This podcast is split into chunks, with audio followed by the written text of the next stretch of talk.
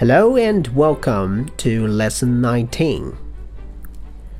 We learn from our failures and embarrassments, whether it's as small as calling someone the wrong name or as crushing as accidentally walking into a room full of grandparents in your birthday suit, tends to teach us the hard way. We all do stupid, embarrassing things. But let me ask you this have you ever said the wrong thing at the wrong time? Did you embarrass yourself? Did you put your food in your mouth? Well, today's idiom put your food in your mouth. The idiom to put your food in your mouth means to feel embarrassed because you did or said something wrong. You can simply say, Someone put their foot in their mouth. Someone put their foot in their mouth. Here are two stories. Ned comes home after work one day to discover a beautiful cake sitting on the kitchen counter. The cake is in a container like you would get from a bakery. Ned takes the cake out and proceeds to begin eating a big slice. After two bites, Ned discovers that the cake tastes terrible. Ned scrapes the remainder of the cake from his plate into the garbage.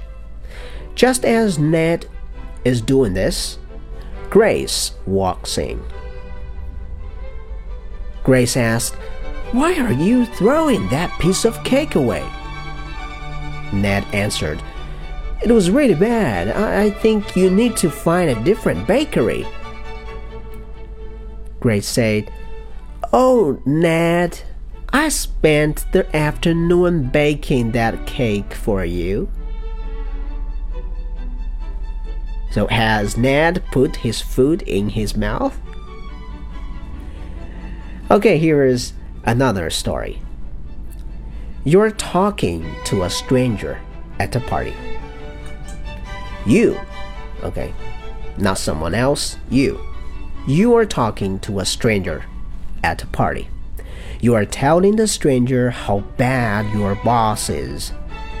You are insulting and complaining about your boss.